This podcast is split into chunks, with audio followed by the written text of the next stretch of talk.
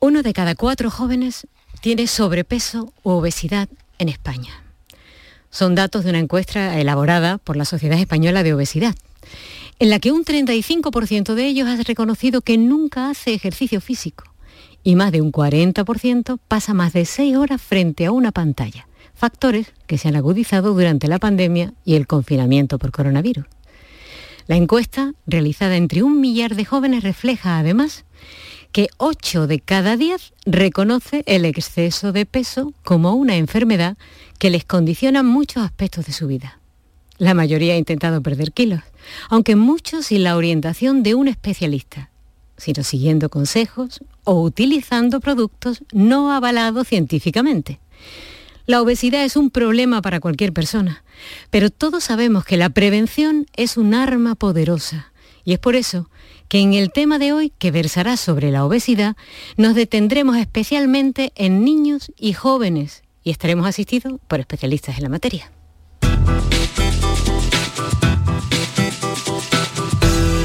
Por tu salud con Mariló Seco. En la próxima hora les acompañaremos en la producción Kiko Canterla, Manuel Hernández en el control de sonido y realización y quien les habla, Marilo Seco. Y por supuesto nuestras invitadas de hoy que nos ayudarán a entender por qué está aumentando el número de obesos en todo el mundo, qué implica esto, qué podemos hacer para frenarlo y sobre todo cómo combatirlo en los más jóvenes de la casa. Además de otras cuestiones que eh, ya sabemos que la Sociedad Española de Endocrinología y Nutrición está celebrando un Congreso Nacional en Sevilla. Y entre otros eh, temas se van a abordar, que se van a abordar durante este Congreso Nacional, Destaca especialmente, y esto nos ha llamado la atención, una actualización sobre la obesidad como factor de riesgo para COVID-19 grave. Nuestras invitadas serán la doctora Ana Zugasti, que es vocal de comunicación de la Sociedad Española de Endocrinología y Nutrición, y la doctora Eva Venegas, que es jefa de sección de Endocrinología y Nutrición del Hospital Universitario Virgen del Rocío. Y como siempre esperamos la participación de nuestros oyentes a través de nuestros teléfonos. Para contactar con nosotros puedes hacerlo llamando al 95 50 56 202 y al 95 50 56 222 o enviarnos una nota de voz por WhatsApp al 616 135 135. Por tu salud en Canal Sur Radio. Pero antes nos ponemos al día con eh, los datos eh, con relación a la pandemia. Andalucía registra este miércoles 13 de octubre un total de 216 contagios de coronavirus, inferiores a los 232 de la jornada anterior y a los 264 contabilizados hace una semana, según el Instituto de Estadística y Cartografía de Andalucía, que no registra fallecidos esta jornada, primera vez desde hace más de tres meses. En esta jornada, Málaga es la provincia que más contagios registra con 48, seguida de Sevilla con 40, Huelva con 36, Almería con 27, Granada con 25, Cádiz con 16, Jaén con 13 y Córdoba con 11. Los ingresados en UCI bajan de 60.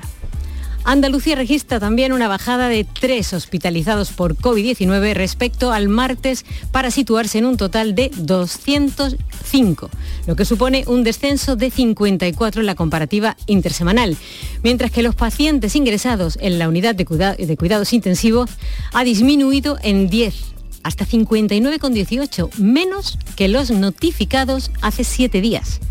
Málaga es la provincia con más hospitalizados, 73 y 15 pacientes en UCI, seguida de Sevilla con 44 y 14 en UCI, Almería con 19 y 12 en UCI, Córdoba 15 y 4 en UCI, Granada con, 19 y 13 en UCI, Jaén con 11, ninguno en UCI, Cádiz con 14 y 7 en UCI y Huelva con 10 y 4 en UCI. El número de curados es de 791.055.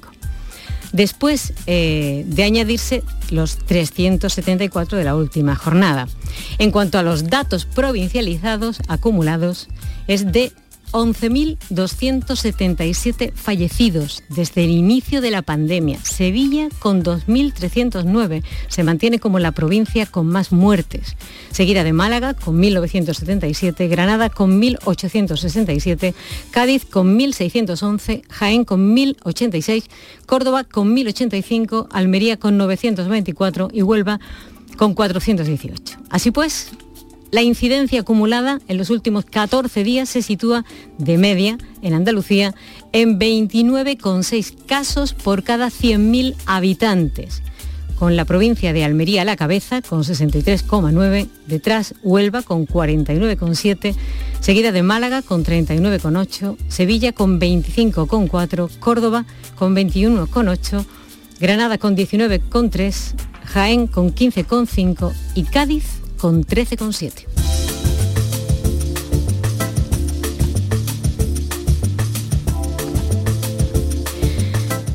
Así están las cosas. Les recuerdo que a partir de ahora ya pueden eh, contactar con nosotros e ir pensando en la pregunta que quieren hacerle a nuestras especialistas. En estos Para contactar con nosotros puedes hacerlo llamando al 95 50 56 202 y al 95 50 56 222 o enviarnos una nota de voz por WhatsApp al 616 135 135 por tu salud en Canal Sur Radio.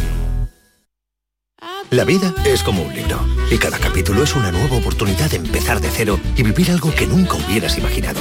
Sea cual sea tu próximo capítulo, lo importante es que lo hagas realidad. Porque dentro de una vida y muchas vidas, ahora en Cofidis te ofrecemos un nuevo préstamo personal de hasta 60.000 euros. Entra en cofidis.es y cuenta con nosotros. Todo lo que hacemos nos define. Cada acto habla de quiénes somos, de lo que nos importa. Ahora tenemos la oportunidad de decir tanto con tan poco. La oportunidad de mostrar lo mejor de nosotros. Por nuestro futuro. Por tu futuro. Llena tu mesa de Andalucía. Junta de Andalucía. El resumen de la jornada con la última hora del deporte, la economía y el análisis lo tienes en el Mirador de Andalucía. De lunes a viernes desde las 7 de la tarde con Natalia Barnés. Quédate en Canal Sur Radio, la radio de Andalucía.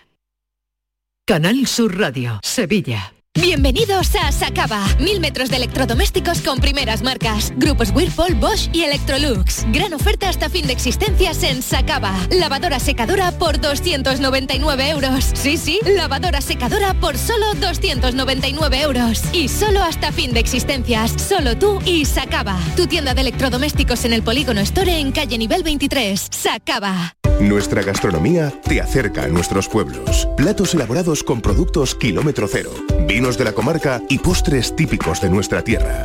Disfruta de una deliciosa manera de hacer turismo consumiendo productos locales. Todo un viaje de sabores. Sabores de la provincia de Sevilla. ProDetour. Diputación de Sevilla.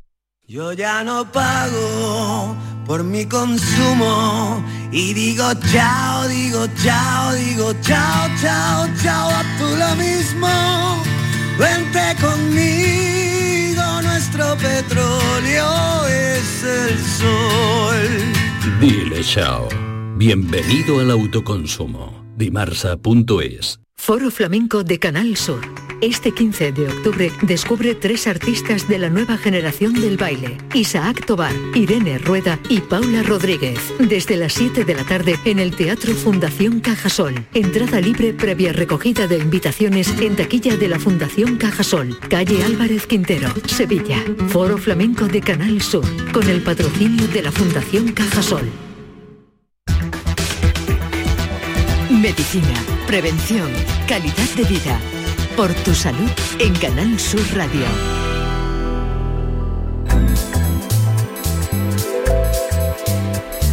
Como comentábamos al principio, la Sociedad Española de Endocrinología y Nutrición está celebrando desde hoy hasta el viernes el 62 Congreso Nacional en el Palacio de Exposiciones y Congreso de Sevilla. Endocrinólogos y otros profesionales relacionados con la especialidad presentan y discuten los avances científicos más significativos en endocrinología y nutrición con la participación de ponentes nacionales e internacionales de primer nivel. Con nosotros está la doctora Ana Zagasti, vocal de comunicación de la Sociedad Española de Endocrinología y nutrición. Eh, doctora Zagasti, buenas tardes. Hola, buenas tardes. Em, enhorabuena de entrada por eh, ese, exitoso congreso, no en vano es la edición número 62, y el hecho de que se siga celebrando además indica lo necesario que es. ¿Cuáles son los temas más relevantes, complicados o urgentes que se tocan en él? Sin duda para nosotros hacía mucha ilusión venir al, Congreso presencial porque el año pasado, por pasos evidentes por el COVID, tuvimos que hacerlo en formato virtual con lo cual desde hace dos años que nos juntamos en Bilbao no nos habíamos visto todos los compañeros a nivel, a nivel nacional y muchas veces es difícil en tres días revisar todas las áreas de conocimiento de nuestra especialidad, que es la verdad que es muy, muy amplia. ¿no? Entonces, bueno, sí que tenemos la, posibilidad de, como, como ha comentado, vamos a estar unos 1.200 inscritos entre los presenciales y los que se van a conectar desde sus casas y, bueno, vamos a tener cuatro conferencias inaugurales, va a haber, eh, cuatro conferencias eh, globales, digamos, 14 sesiones, va a haber 58 ponentes españoles y 10 ponentes extranjeros. Los temas vamos a tratar de todo, vamos a tratar desde la diabetes, que este año también hace 100 años del descubrimiento de la insulina y es una cosa a, destacar y a, celebrar porque bueno, es el, tratamiento que salva vidas a los, a los pacientes, sobre todo que tienen diabetes tipo 1.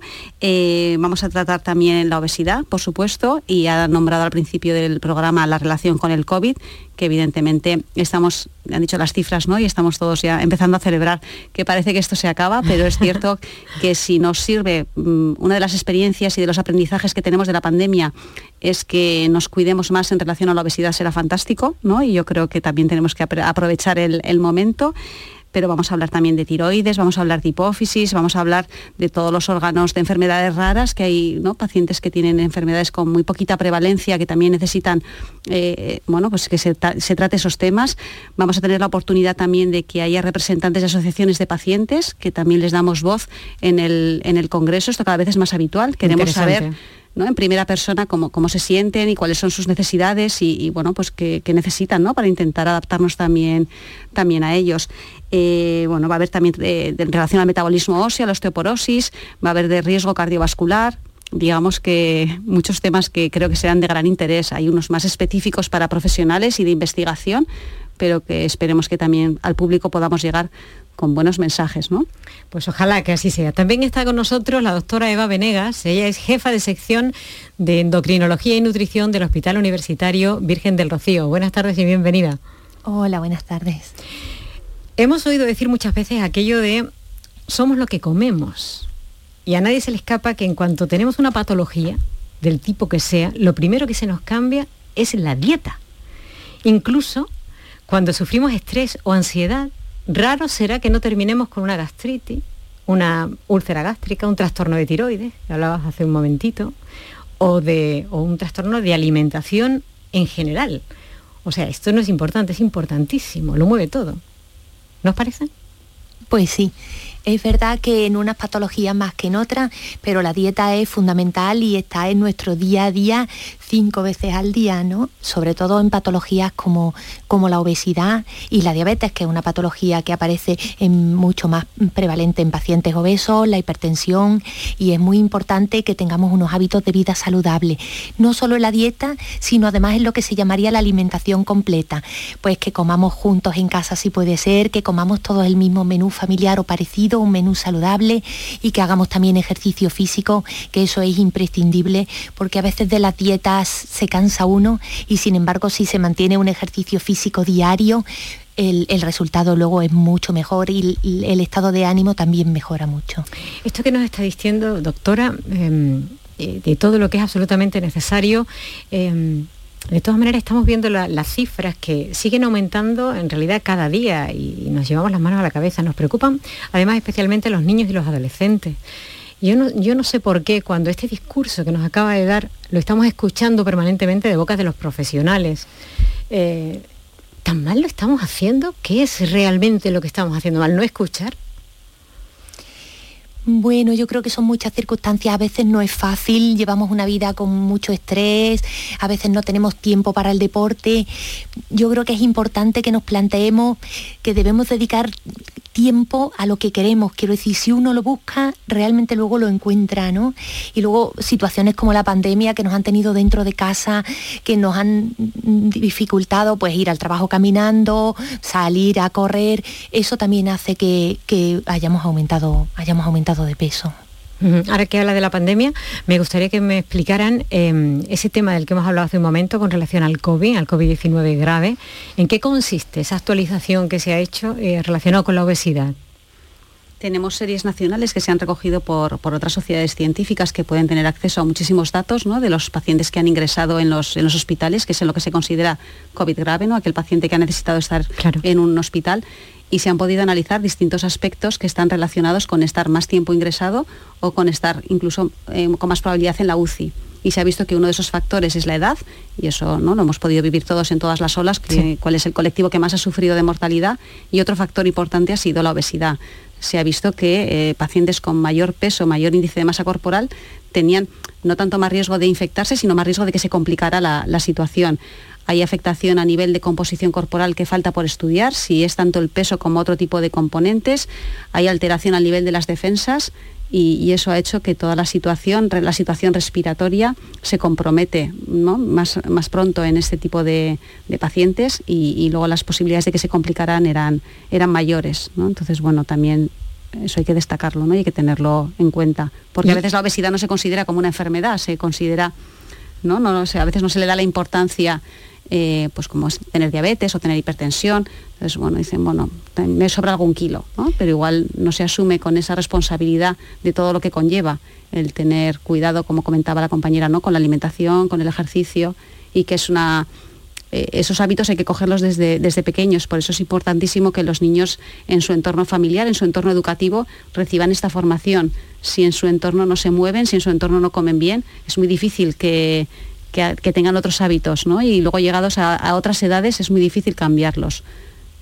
Hablamos siempre de la educación, de la formación, de la, de la, información, pero yo creo que a veces olvidamos, no sé si estarán de acuerdo conmigo, en que los niños una de las cosas que hacen fundamentalmente es imitar a la persona adulta que tienen al lado, a los padres normalmente, y nos empeñamos muchas veces en decirles, tienes que comer fruta, tienes que comer verdura, y, luego el papá o la mamá, cuando se ve la fruta al lado, se ve la verdura, lo primero que hace es echarla a un lado y eso el niño lo capta y lo ve inmediatamente. Claro, o sea que quizá la información y la educación tendríamos que empezar por los padres en lugar de por los niños, que es lo que estamos diciendo. Claro, y si los padres van acelerados ¿no? Toda, toda, todo el día y no se paran a comer porque no comen sentados y comen de malas maneras, digamos, ¿no? Estamos en una dinámica de vida que al final eh, yo creo que hay que replantearse también. Los niños, muchos comen en los colegios, con lo cual igual la única comida que se hace tranquila y en familia es la cena hay que intentar que sea equilibrada, sin prisas, eh, que intentemos también incorporar el deporte en la vida familiar, y esto, bueno, pues es la prevención, porque nosotros llegamos ya a la parte de la atención cuando ya hay enfermedad, pero mm, es una enfermedad prevenible, la obesidad, y eso es lo que tenemos que intentar. La doctora Venegas creo que quería apuntar algo al bueno, Sí, sí, quería decir que es muy importante la planificarse. Hacer una dieta planificada es muy, muy interesante, porque así uno ya tiene previsto lo que va a comer y no come cualquier cosa, lo primero que encuentra en el frigorífico. Es muy importante hacer un plan semanal con idea de que se coma bien y se coma de todo. La obesidad en sí misma, estamos hablándolo aquí ya, es un problema, es una, enfermedad, como estamos diciendo. Pero lo es también, por ejemplo, porque es el detonante habitual, sobre todo en la gente joven, para los trastornos alimentarios que luego tanto nos preocupan, como es el caso de la anorexia o de la bulimia. Por eso lo que estamos diciendo, la prevención es eh, lo fundamental. Pero también cómo se produce el paso de una cosa a la otra, ¿no? Eso em, ¿cómo podemos, cómo podemos notarlo, ¿no? ¿Cómo podemos intentar evitarlo? O, cómo, se tiene que encender la campanilla de alarma, ¿no? Para decir, cuidado que estamos llegando a un punto de a lo mejor no retorno hay trastornos de la conducta alimentaria que son más visibles y más fáciles de identificar. Por ejemplo, lo que es eh, la anorexia nerviosa, que consiste en una pérdida de peso llamativa y en un periodo de tiempo recortado, es más fácil de poder identificar por las familias. Otros, como es la bulimia, puede pasar más desapercibido si la persona que sufre este trastorno, eh, bueno, pues no, esas conductas, digamos, no las tiene en público y suele ser así, con lo cual la bulimia es más difícil de detectar, la anorexia es más, más sencillo, ¿no? Porque la delgadez es llamativa, las conductas, digamos, para compensar cuando comen algo de más, que pueden ser de ejercicio, de vómitos, también más o menos son fáciles de identificar por las familias y sí que es cierto que hay un patrón social de, de la delgadez, eh, de la bondad de la delgadez, que creo que también como sociedad y como cultura también nos tenemos que replantear, porque es lo que las chicas jóvenes en redes sociales, en publicidad, en bueno, pues lo que se promueve, ¿no? esa, esa delgadez y a veces pues, es el origen de, o la autoexigencia también, es el origen de estos trastornos. Volvemos a lo mismo, información y educación. Si les parece, doctoras, vamos, vamos a empezar a recibir llamadas de nuestros oyentes que seguro que tienen preguntas interesantes que hacer. Recibimos a María de los Ángeles que nos llama desde Málaga. María de los Ángeles, buenas tardes. Hola, buenas tardes. Adelante con la pregunta. Vamos a ver, a ver, la pregunta, bueno, es que es un poco extensa. Bueno, mi hija tiene ahora, va a cumplir 30 años, pero yo desde pequeñita estoy intentando a ver dónde podría llevarla, porque, bueno, mm, yo he estado siempre eh, haciendo gimnasia en mi casa, eh, con mi hija, la tenía apuntada a natación, a todo, ¿no? O sea que y luego también está muy meticulosa con la dieta, en fin, que no, que siempre comía más de la cuenta, ¿no? La apunté también al colegio para que aprendiera a comer. Eh, también tenía problemas porque se comía la comida de los demás niños, o sea, y siempre he considerado que es que mi hija comía algo porque siempre tenía algún problema. Nunca, o sea, que es lo que yo quería averiguar. Eh, ¿Qué pasa? Pues que nunca lo, nunca mm, lo, he intentado, o sea, lo he intentado por todos los lados, la llevé a Daner, en Adanes por lo visto era de anorexia y bulimia, eh, decían que tenía un trastorno de la conducta alimentaria, pero que no podían tratarla allí, la he llevado también a, bueno, desde pequeñita, ¿eh? eh ya le digo, y bueno, pues no he tenido resultados, también ahí la he llevado ahora también al endocrino, pero claro, el endocrino lo va una vez, eh, y se envuelve dentro de un año, porque bueno, es más o menos así, toma esta dieta. claro, yo creo que tendría que haber psicólogos, eh, también la he llevado psicólogo en del seguro, porque claro, tampoco he podido llevarla por cuestión particular. Y nada, nunca, eh, yo sé que mi hija tiene algún trastorno que es lo que le hace que coma. Ella intenta, o sea, también independientemente también le gusta la comida, no le voy a decir que no, pero mi pregunta es, ¿dónde podría llevarla yo? Porque ya he agotado todos los sitios, ¿no? Eh, le digo, tiene 29 años. Eh, bueno, también intenté ir a la báscula, pues a pero en fin, no la cogieron. Ella también está, dice, mamá, dice, yo es que vamos, eh, le gusta la comida, tampoco vamos a experimentar ni nada. Pero mi pregunta es, ¿habría algún sitio para, porque claro, el endocrino, perdón, el endocrino ya pues le han dado mm, que no, que, no hace nada. Y mi pregunta es, doctora, eh, ¿habría algún sitio mm, donde podría llevar? Porque yo sé que ella tiene algún problema, o sea, todas las personas que comen eh, es por algo. No lo saben interiormente, pero tienen es por algo. Eh, mi, mi, preocupación, porque ya mi hija pesa 130 kilos, mi preocupación es que también el padre tiene azúcar, y claro, eh, luego que pueda tener algún problema más, ¿no? Derivado de, esa, de ese peso que tiene, claro. Claro, del exceso de peso, tiene varios poliquísticos, en fin. Eh, pero yo creo lo que quiero es saber, o si por ejemplo, si hay que hacer alguna investigación, ella se presta voluntaria para ver si para que la estudien, ¿no? Yo creo que ha quedado claro, María Ángeles. Eh, vamos a escuchar a las doctoras, ¿vale? A ver qué, a ver qué tienen que decir. Muchísimas gracias por tu pues pregunta. Muchísimas gracias. Gracias. Sí, doctoras, ¿qué le podemos decir? Hola María Ángeles. Bueno, yo creo que es verdad que tienes razón en preocuparte porque es verdad que está cogiendo un peso que, es importante prevenirlo, ¿no? Y sobre todo también tienes mucha razón en recalcar que normalmente hay algo debajo que es lo que te hace comer, que suele ser a veces pues, algún cuadro ansioso o, estrés o alguna situación un poquito de tristeza o de depresión. Normalmente es muy importante el seguimiento por salud mental. Si tiene un diagnóstico de trastorno de la conducta alimentaria, es salud mental quien normalmente te va a ver y quien te va a orientar. Y luego el endocrino ahí tiene un papel de sostén sobre todo, de darte una serie de recomendaciones, pero unas recomendaciones de una dieta saludable y todo eso probablemente tú ya las conoces y ya las has oído. Entonces lo más importante no es decírtela, sino que las hagas. Y para conseguir que las hagas, vamos, que las haga tu hija, necesitas un, apoyo de, salud mental que favorezca pues un seguimiento y luego por supuesto que se, se recomienda ejercicio físico, pero yo creo que si tiene un trastorno de la conducta alimentaria es imprescindible que la vea, que la vea salud mental. Pues eso es lo que, lo que tienes que hacer, María, insistir en que la deriven, ¿no? A, que la vea un especialista en salud mental.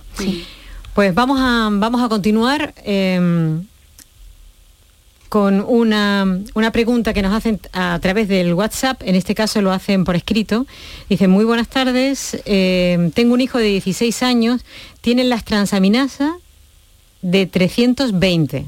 Yo voy a leerlo literal porque tampoco entiendo de nada de esto. Eh, dice, pero él, por más dieta que hace, eh, sigue subiendo de peso. Em, pesa 93 kilos y toma menorgina, escribe ella. No sé qué es. Estoy preocupada por su salud. Mide 1,80. Estaba con un nutricionista y le iba bien cuando estaba en infantil, pero cuando lo pasaron a adulto, su revisión cambió. Y parece que a partir de ahí es donde han venido los problemas.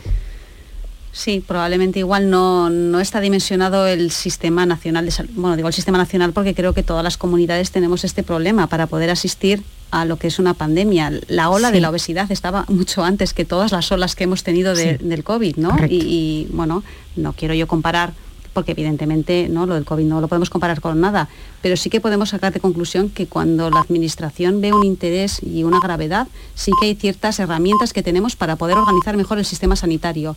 Y lo que están reclamando en los dos casos es una atención continuada y durante un tiempo, porque es cierto que estas personas necesitan eh, que se les acompañe y que se les recuerde y que se les dé los medios para poder hacer un seguimiento dietético individual, porque claro, eh, cada uno tiene su, composición corporal que hay que analizar y estas dos personas tienen que haber tenido un estudio detallado, comentaba la, primera eh, persona que no sabía si tenía algún problema, ¿no? Evidentemente hay que hacer una analítica que incluya y que descarte que tiene una enfermedad por la que alguien gana peso, hay que hacer un estudio de composición corporal para saber si ese peso es por mucho exceso de grasa, si falta músculo, eh, hay que hacer una recomendación dietética lo más individualizada posible y también el ejercicio. O sea, muchas veces dicen, yo ya no puedo comer menos, o no puedo... ¿y cuánto hace de ejercicio? No, yo voy a hacer dieta. Yo suelo decir, mira, esto es como el coche, necesita ruedas y gasolina. Usted le puede poner seis ruedas, pero como no le eche gasolina, mm, no, no. puede, o le puede echar dos tanques de gasolina, pero como no tenga por lo menos cuatro ruedas es que no va a arrancar. Entonces, eh, por mucho que dicen, yo compenso comiendo menos lo que no hago de ejercicio, no, no funciona así. Entonces, también en el ejercicio hace falta una pauta individualizada, un seguimiento para que se eviten hacer lesiones. Entonces, eso es lo que también nosotros desde las sociedades reclamamos, digamos, a la, administración, que haya planes en los que se pueda trabajar así. Y justo mañana, aprovecho para decir que mañana va a firmar eh, Sevilla, se va a adherir a la Alianza de las Ciudades contra la Obesidad, de, ¿no? es un proyecto de nuestra, de nuestra sociedad en la que llamamos a eso, a que haya una movilización no solo desde el punto de vista sanitario, sino también administrativo, de todos los poderes civil, para que se organice de tal manera que la obesidad se pueda atender correctamente. ¿no? Y que, que haya una sinergia verdadera y real entre todos los profesionales. Desde para la prevención, que haya eh, bueno, pues proyectos educativos, proyectos formativos, de la movilidad, ¿no? que yo sé que aquí el carril bici lo tenéis bueno, pues muy bien desarrollado, pero otro tipo de actividades que en los colegios no sé si es una asignatura de promoción de la salud, pero desde luego se enseña a comer, se enseña a cocinar. Esto es importante, ¿no? Que, los, que los jóvenes aprendan a cocinar, porque luego van a ser mayores y tendrán también que cada vez se cocina menos. Eso también es otro de los factores. Y que los sistemas sanitarios estén preparados para, seguir acompañada de manera crónica. ¿no? Y para que eh, suceda lo que esta señora estaba demandando, que si eh, una vez que ha sido al endocrino y verdaderamente la dieta no es suficiente, porque hay un trastorno que puede existir y porque si no, no sucedería que pasen años y años y años y la persona no consiga adelgazar de ninguna de las maneras, es porque tiene que subyacer algún problema, eh, seguramente mental, que se lo impida. Y entonces debería haber inmediatamente un, profesional eh, que pudiera ayudar en ese sentido. Pero si eso no sucede de una manera mecánica y eh, yo creo que debería ser inmediata casi, eh, pues claro, todo se alarga en el tiempo y entonces pueden aparecer otros problemas que también nos preocupan muchísimo y que además estamos también hartos de oírlo de boca de los profesionales como ustedes y es la diabetes. ¿Cómo es la diabetes del siglo XXI? Porque sabemos que se estudia permanentemente, que hay muchísimos muchísimas novedades al respecto y que eso también puede tranquilizar mucho cuando se sabe que eh, estamos en manos de profesionales y además que, en fin, se ve una luz al final del túnel. ¿En qué punto estamos? A ver, una de las dos. Bueno, dentro de los tipos de diabetes, la diabetes tipo 1, que es una diabetes, digamos, más Mm, que no es una diabetes tan heredada, que es una diabetes más autoinmune, ahí estamos en un mundo tecnológico y de eso sí que se va a hablar mucho también en el Congreso. La tecnología nos ha inundado y bueno, gracias a la tecnología el, tratamiento de estos pacientes se ha vuelto mucho más, mucho más fácil. Y en relación a la diabetes tipo 2, sí que tenemos también muchos más fármacos. La verdad que hay muchos nuevos, nuevos tratamientos que ayudan al control de la, diabetes. Yo creo que, bueno, que es una enfermedad que hace 100 años de la insulina, como ha dicho Ana, y creo que, que, es una enfermedad que tenemos muchas expectativas en el, en el futuro, sí. Eso es absolutamente extraordinario, sobre todo para quien tiene niños con diabetes, que es tan difícil mm. llevarlo adelante, y personas mayores que son diabéticos, eh, pero que lo son a raíz de que cumplen años y que también es difícil de manejar cuando esos mayores además tienen otros problemas como puede ser también salud mental, quienes los llevan, pero ahora eh, convéncenlos de que tienen que tomarse una pastilla o se tienen que inyectar insulina. Pues es muy complicado. Ahora es buenísimo momento, bueno, suena decir mal así, que es un buenísimo momento para tener diabetes, pero a ver, el, arsenal, digamos, de fármacos que tenemos ahora mismo no es el mismo que teníamos, ya no digo hace 20 años, hace 5 o hace 6 años, eh, han surgido muchísimos fármacos que nos van a ayudar a controlar la diabetes, a controlar el peso, porque hasta ahora teníamos fármacos potentes para controlar la diabetes, pero no iba de la mano de que bajaran peso, que es lo que nos interesa en los que tienen diabetes tipo 2 mejorar la calidad de vida, que controlan el apetito y que es una ayuda para poder hacer la dieta, con lo cual esperemos que para la obesidad en breve también tengamos todo ese arsenal. Para contactar con nosotros puedes hacerlo llamando al 95 50 56 202 y al 95 50 56 222 o enviarnos una nota de voz por WhatsApp al 616 135 135 por tu salud en Canal Sur Radio. Y atendemos a José eh, de La Palma. José, buenas tardes. No, de La Palma no, de Palma de Mallorca. De Palma, de Palma, claro, de Palma. de La Palma. Sí, bueno, yo creo que el subconsciente me ha hecho ahí un feo. Venga, José de Palma. Que quede, constancia que, en Mallorca también gusta el Canal Sur y hay un club de fans de Marino Seco. ¿eh? ¿Qué me dices? Que, quede, constancia. Madre mía, pues eso sí que, eso sí que es una noticia.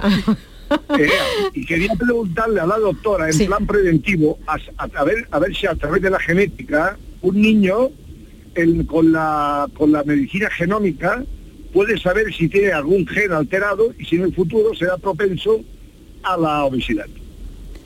Qué buena pregunta. Qué buena pregunta, por favor. Eh, puede ser genética la obesidad. Eso, es, eso existe, esa posibilidad. Mira que hay gente que dice que yo no como, que esto es que lo he heredado. Eh, bueno, justo en la mesa que tenemos eh, mañana por la tarde hay una mesa en relación a, la obesidad y una de las ponentes va a hablar de la obesidad genética. Y, y sí que hay trastornos que se pueden identificar eh, y bueno, que en niños es prioritario, ¿no? Entonces no podemos decir que todos los niños que tienen obesidad tienen un trastorno genético, pero que sí que es importante descartarlo en aquellos que tengan obesidad. Obesidades llamativas, obesidades muy bruscas, obesidades desde etapas muy cortas de, la vida, hay que descartar que tengan eh, obesidad. Luego lo que comenta, creo que también... si lo tiene, ¿qué pasa? Eh, bueno, esa también es buena. ¿Que hay que prevenir? Eh, no. ¿Se puede prevenir algo? ¿Se puede hacer algo? Eh, tendrá un apellido, esa obesidad, y eso puede tranquilizar también, porque, por ejemplo, la primera oyente era una inquietud que tenía el no saber, ¿no? Claro, porque, cierto. Y, y, eso, el poner un apellido o una causa, una enfermedad, lo ideal sería tener la cura, pero se empieza por saber eh, cuál es el motivo principal de, esa enfermedad. Y hay enfermedades raras de poca frecuencia que sí que están vinculadas con la obesidad. Y por eso en este congreso también vamos a, porque, para que también los profesionales se, tengamos en cuenta eh, esa posibilidad, porque si no, eh, no podemos diagnosticarla, con lo cual sí que la ciencia va a ir avanzando en ese camino. Y luego también en la nutrición personalizada. Espero que no tardemos muchos años en poder adaptar tanto la nutrición como los fármacos a nuestros genes, que tengamos la información de saber no solo qué, tipo de alimento, sino qué tipo de fármaco nos va, nos va a hacer mejor, nos va a funcionar mejor, vamos a evolucionar mejor de nuestras enfermedades o incluso podemos prevenir enfermedades, con lo cual no es una cura para hoy, no es una noticia que podamos dar, eh, ¿no? que en este congreso le, le encantaría, le encantaría que pudiéramos decírselo a José, pero, no, no puede ser. yo creo que es una luz de esperanza ¿no? y que hace falta bueno, pues investigación, ¿no? y muchos centros en nuestra sociedad también se van a comunicar muchos resultados de investigación básica, que es fundamental para avanzar en el tratamiento de enfermedades y en eso también pues, podemos pedir más ayudas ¿no? a la Administración para dedicarla a la investigación porque es fundamental. ¿no? Son trabajos de años y que necesitan bueno, pues buenas, buenos presupuestos, digamos. Bueno, pues José, eso son buenas noticias. Y además hay algún, algún ensayo clínico ya para alguna obesidad genética, que bueno, como comentaba también la, primera oyente, que se, que se prestaba algún ensayo clínico, pues sí que existen para algún tipo de obesidad genética, no, no para todas, claro.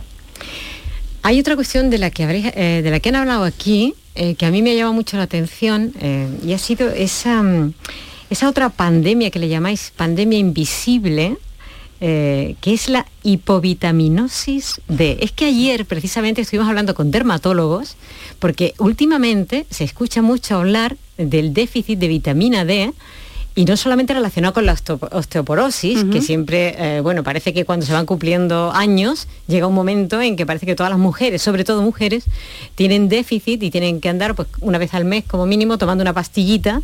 Bueno, eso ya más o menos como que lo tenemos asumido, que, eso es así. Pero ahora parece que no hace falta que tengas tantos años ni nada por el estilo, y aunque hagamos lo que dicen los dermatólogos, eso de ponerse al sol un mínimo de 10 minutos, una parte del cuerpo al menos, pero parece que no está siendo suficiente. Incluso se habló durante el COVID que la gente que tenía alta la vitamina D, eh, no es que fuese inmune, pero sí que parece que estaba como más protegido con relación al COVID. Estoy hablando de lo que se hablaba, no quiero decir que esto sea, sea verdad, en absoluto. Les pregunto a ustedes porque son las que saben. En ¿Qué hay de esto? En relación al déficit de vitamina D sí que es una cosa frecuente y, habitual, ¿no? Lo que nos aconsejan los dermatólogos, además de esos 10 minutos, es la fotoprotección. Bueno, sí, sí, sí, ellos hablaban, por supuesto, de es, para la única cosa que decimos que como mínimo 10 minutillos. Entonces sí que nos hemos acostumbrado. Hay que hacerlo. Y, es razonable y es lo que hay que transmitir a la población, que por el miedo al cáncer de piel, eh, ¿no? Cada vez nos protegemos más, cada vez nos tapamos más y y entonces eso sí que eh, hace que, digamos, la síntesis de la vitamina D que se hace en la piel esté limitada por esos factores. Eh, hay otro factor que es la edad para esa síntesis y luego es la ingesta. Y el, sol son 10 minutos, pero depende también de la inclinación y, de la época del año. O sea, hay estudios que en, poblaciones como puede ser de Canarias también se demuestra que tienen déficit de vitamina D. Eh, lo digo yo porque en Pamplona la exposición solar, pues evidentemente no es la misma que en Sevilla pero sí que, es cierto que bueno, mucha población necesita ese tipo de suplementación. Y luego además hay mucha gente que consume mucho producto desnatado y al desnatar los productos nos llevamos la vitamina D. Por eso luego ahí están los lácteos suplementados en, vitamina D. Y, que somos hemisferio norte, que aunque en Sevilla haga mucho sol, somos hemisferio norte, entonces no incide igual los rayos de sol. Entonces los suplementos están bien. Sí, sí, sí, pero siempre hay que controlar y hay que o sea, contactar con el equipo sanitario, valorar ¿no? la dosis, la indicación, la frecuencia, porque claro, uno puede pensar que son vitaminas, pero es una vitamina que a altas dosis puede ser tóxica, con lo cual hay que vigilar. Y comentaba que el efecto en el hueso lo conoce la población en general, pero la vitamina D en el músculo también, también afecta, ¿no? Y en el sistema inmunitario. Por eso es la relación con el COVID que comentábamos, ¿no? Porque se ha visto que no solo es la diana el, hueso, sino también el, músculo y el sistema inmunitario. Bueno, vamos a volver a la, obesidad, porque con eso empezábamos y tenemos que seguir con ella, a ver si podemos seguir ayudando. Vamos a hablar de las dietas. Eh, ya hemos hablado antes de que eh, siempre hay que ir a un profesional para que nos ponga una dieta.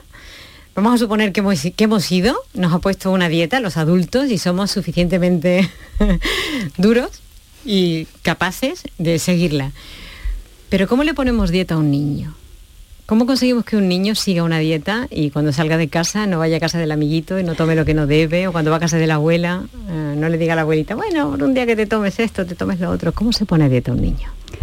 Yo creo que el concepto poner a dieta ya es erróneo, ¿no? Transmitir a un niño que le vas a poner a dieta suena tan mal como para que no lo haga, ¿no? Yo creo que es mejor enseñar a comer de forma saludable, ¿no? Y, bueno, e intentar no tener eh, alimentos prohibidos o que el, niño al final va a intentar comer a escondidas, sino tenerlos una, programación que comentábamos de, alimentación. Los niños comen en los colegios, muchos de ellos, y, bueno, vigilar también qué acceso tienen a máquinas de, alimentos en los centros escolares ¿no? y que puedan conseguir según qué tipo de alimentos ultraprocesados que van a llevar más azúcar, que van a llevar más y enseñarles, o sea, con la educación, igual que se les enseña otras características de la vida, se les enseña educación vial, los niños tienen que aprender porque un alimento es más sano que otro.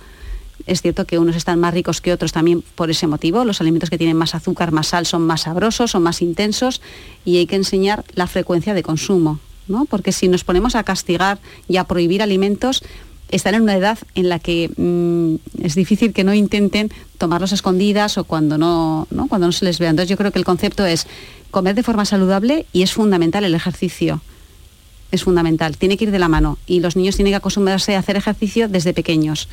Y creo que es una de las herramientas que tenemos más prácticas en, los niños para intentar que no ganen peso de forma desproporcionada, ¿no? Y cuidar el lenguaje, cuidar también que no se estigmatice al niño que tiene obesidad y, no y sea un poco el blanco que en la clase pueda tener problemas o que bueno pues todos podemos ver circunstancias no que también hace que se revele más, tenga un trastorno más ecológico emocional que todavía dificulte, o sea, es complicado ¿eh? el tema de... Se da cuenta, ¿verdad, doctora, de que todo lo que he dicho es realmente complicado, ¿no? Muchísimo. Vamos a reflexionar un poco sobre ello mientras hacemos una pequeña pausa. Canal Sur Radio. Por tu salud. Encuentros Carrusel Taurino. Este 14 de octubre, Canal Sur te invita a conocer los pilares de la tauromaquia a través de la charla con los ganaderos Eduardo y Antonio Miura. Modera el presentador del programa Carrusel Taurino de Canal Sur Radio, Juan Ramón Romero. Desde las 8 de la tarde en el Teatro Fundación Cajasol. Entrada libre previa recogida de invitaciones en taquilla de la Fundación Cajasol. Calle Álvarez Quintero, Sevilla. Encuentros Carrusel Taurino. Con el patrocinio de la Fundación Cajasol. Ni el challenge del papel higiénico, ni el de la botella. Los retos más difíciles a los que se enfrenta nuestra generación están en la vida real, como el famoso encontrar trabajo challenge o el independizarse challenge. Y aunque para superarlos necesitamos vuestro apoyo, aceptamos el reto. Súmate en aceptamoselreto.com. FAD 916 1515. En cofidis.es puedes solicitar cómodamente hasta 60.000 euros, 100% online y sin cambiar de banco. Cofidis, cuenta con nosotros. En este mes de octubre, únete a Social Energy y di no a la subida de la luz. Ahorra hasta un 70% en tu factura con nuestras soluciones fotovoltaicas y aprovecha las subvenciones de Andalucía. Pide cita al 955-441-111 o en socialenergy.es. Solo primeras marcas y hasta 25 años de garantía. La revolución solar es Social Energy. ¿Quieres trabajar en la construcción? La Fundación Laboral de la Construcción ofrece cursos gratuitos con mucha salida laboral para personas desempleadas. Entra en andalucía.fundacionlaboral.org y encuentra todos los cursos, fechas, requisitos, competencias, ocupaciones, etc. y forma parte de un sector que te necesita. Subvencionados por la Consejería de Empleo, Formación y Trabajo Autónomo de la Junta de Andalucía y el Ministerio de Educación y Formación Profesional. Aquadeus, ahora más cerca de ti, procedente del manantial Sierra Nevada, un agua excepcional en sabor, de mineralización débil que nace en tu región. Aquadeus Sierra Nevada es ideal para hidratar a toda la familia y no olvides tirar tu botella al contenedor amarillo. Aquadeus, fuente de vida, ahora también en Andalucía. La mañana de Andalucía con Jesús Vigorra un programa informativo. Además, el Constitucional también se ha pronunciado sobre... De entretenimiento. Arturo Pérez Reverte, buenos días. Buenos días. Que te ayuda. Señor Calatayú, buenos días. Hola, buenos días. Y te divierte. La mañana de Andalucía son mejor. La mañana de Andalucía con Jesús Vigorra. De lunes a viernes desde las 5 de la mañana. Quédate en Canal Sur Radio. La radio de Andalucía. Por tu salud, escucha Canal Sur Radio. Para contactar con nosotros puedes hacerlo llamando al 95 50 56 202 y al 95 50 56 222 o enviarnos una nota de voz por WhatsApp al 616 135 135. Por tu salud en Canal Sur Radio.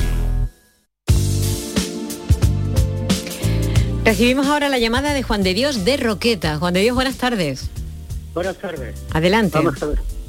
Bueno, eh, empiezo por decir que yo soy diabético y he estado tomando meformina y, hace algún tiempo empecé a hacer la ayuno intermitente eh, y parece ser que me ha dado mucho resultado, pero claro, vamos, me ha bajado el azúcar bastante y he perdido kilos. Pero, pero la pregunta mía es la siguiente. ¿Es peligroso el ayuno intermitente? Porque es que hoy la gente parece ser que todo el mundo quiere saber algo de, dietética y, hay una cantidad de gente que me dicen que el ayuno intermitente que es peligroso. Yo desde luego me digo que me ha dado un resultado estupendo. Pero claro, no vayamos a que me esté perjudicando por otra parte que yo no me doy cuenta. Por, esa es la pregunta. Que si el ayuno intermitente va bien para esto, para adelgazar y para combatir la diabetes tipo 2 o no. Ya digo que a mí me ha dado un gran resultado. Yo el, azúcar la tengo aproximadamente a, un, a, a, una media de 100. O sea, 100, 90, 110 y, bueno, y estoy contento, pero claro, tengo, tengo miedo de estar equivocándome. Muy bien, Juan de Dios, pues muchísimas gracias por tu pregunta. Vamos a, vamos a ver qué dicen las doctoras.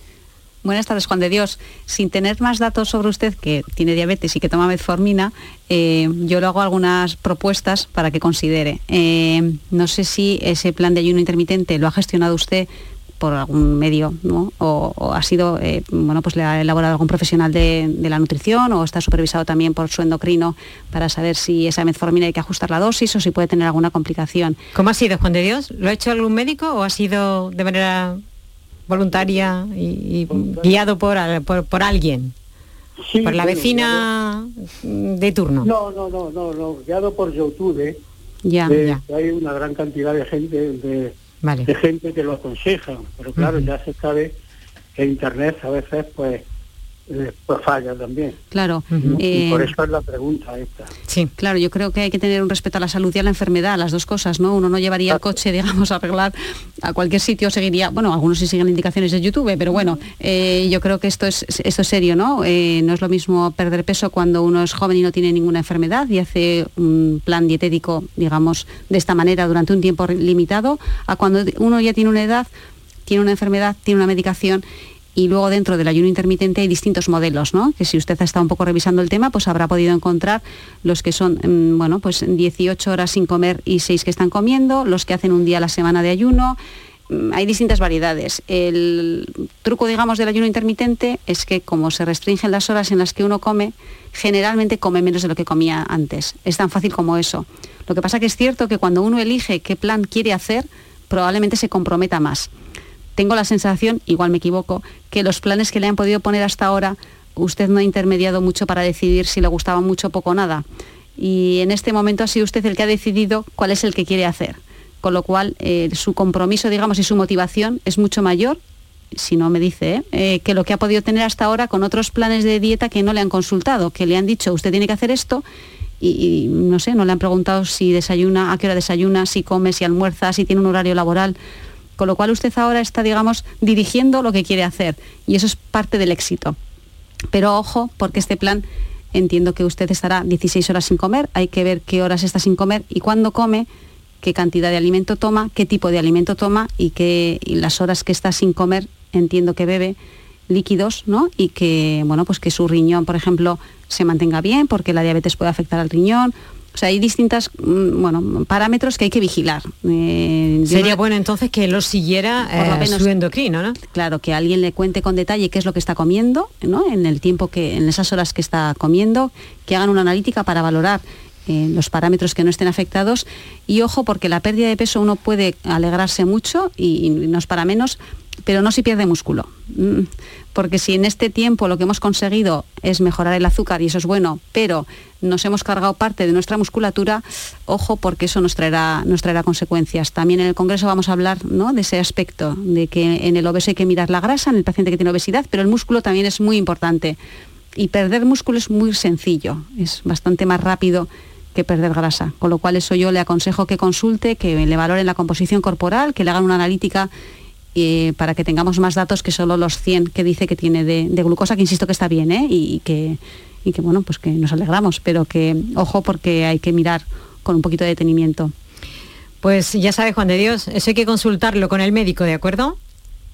De acuerdo, sí, pero es que el, médico que yo voy es el médico de la Seguridad Social y el plan de, de comida que me ponían, desde luego, bueno, no va bien, porque entre otras cosas lo que me ponían era una tostada con leche desnatada y cosas así. Y, bueno, yo qué sé, yo ahora desde luego me siento muy aliviado, me siento muy bien, estoy haciendo deporte, parece que tengo más fuerza que antes y, y no sé, Por eso que habrá cambio probablemente más cosas. Usted estará más contento, hará más deporte, dormirá mejor. O sea que cambian más cosas ¿no? en, en- en ese objetivo que, que tenemos. Y evidentemente que, que pierda peso es uno de ellos. Pero que hay que ver si ese plan que tiene ahora lo puede mantener en el tiempo. Si le hacen los análisis y está bien y lo que está comiendo es saludable, no creo que haya ningún problema para mantenerlo en el tiempo. Pero Pues, yo sí, eh, yo que sí que le aconsejo que revisen que todo está en Claro, orden, ¿no? Aunque sea con, la- con el médico de cabecera, al Claro. menos que le hagan una analítica y le aseguren que, que las cosas están como deberían estar. Pues muchísimas Juan- gracias, Juan de Dios, por hablar con nosotros. Ojalá hubiera muchos programas como este. gracias. Gracias a ustedes. Eh, hay otra cuestión que, que preocupa, yo creo que cuando nos dicen eh, hay que comer bien, dieta mediterránea, eso también se dice muchísimo, hay que comer de todo, pero hay que recordar también que estamos en crisis económica y para algunas personas verdaderamente aguda y a veces no es fácil, no se puede elegir mucho. A mí me gustaría que eh, ahora que estamos aquí, ustedes nos ayudaran un poco a hacer eh, la compra, a llenar la cesta de la compra. Si tenemos que priorizar alimentos, inevitablemente, porque la economía no da para más, ¿qué no debería faltar en ningún caso en esa ce- cesta de la compra? Bueno, yo creo que es muy importante comprar productos de temporada, productos frescos de temporada que están a un mejor precio. Y si pueden ser además de la zona alrededor nuestra, mejor todavía, porque son productos de la zona, productos del momento y esos suelen estar bastante, bastante bien de precio. Me refiero sobre todo a frutas y verduras. No hay necesidad de comer melón en invierno. En invierno se toman naranjas que son más baratas y hay muchas más. Y además están más buenas, porque es el momento de la naranja y el momento de la ¿Hay alcachofa. cantidad? Claro. Entonces yo creo que eso sería un, un consejo súper importante. Los productos frescos y de temporada que son más baratos. Sobre todo fruta y verdura, por supuesto, ¿no? Y el- ella, por ejemplo, ha estado hablando hace un momento, es que me ha llamado también mucho la atención, el tema de lo del músculo y la grasa. Eso Sí. significa que cuando nos ponemos a dieta, perdemos grasa porque dejamos de comer una serie de cosas que siempre de toda la vida se nos ha dicho que hay que dejar de comerlas. Pero no podemos perder músculo. ¿Qué es lo que nos hace perder músculo? ¿O qué es lo que sí debemos continuar comiendo siempre para no perder el músculo y no quedarnos, no quedarnos hechos un nigo chumbo? Porque Sí, eso es lo que- mal y pronto. Es a lo que nosotros llamamos sarcopenia, ¿no? Sarcopenia Sí. es un término que, bueno, irá llegando ¿no? a, la, a la población, que es perder fuerza. Y esa pérdida de fuerza va relacionada con haber perdido musculatura. Y la musculatura se puede perder haciendo dietas muy estrictas, muy restrictivas, de muy pocas calorías, que durante muchos años ¿no? se ha buscado el éxito de, de la obesidad comiendo muy poco, porque uno entendía que si con cada, cuanto menos coma, ¿no? menos voy a engordar.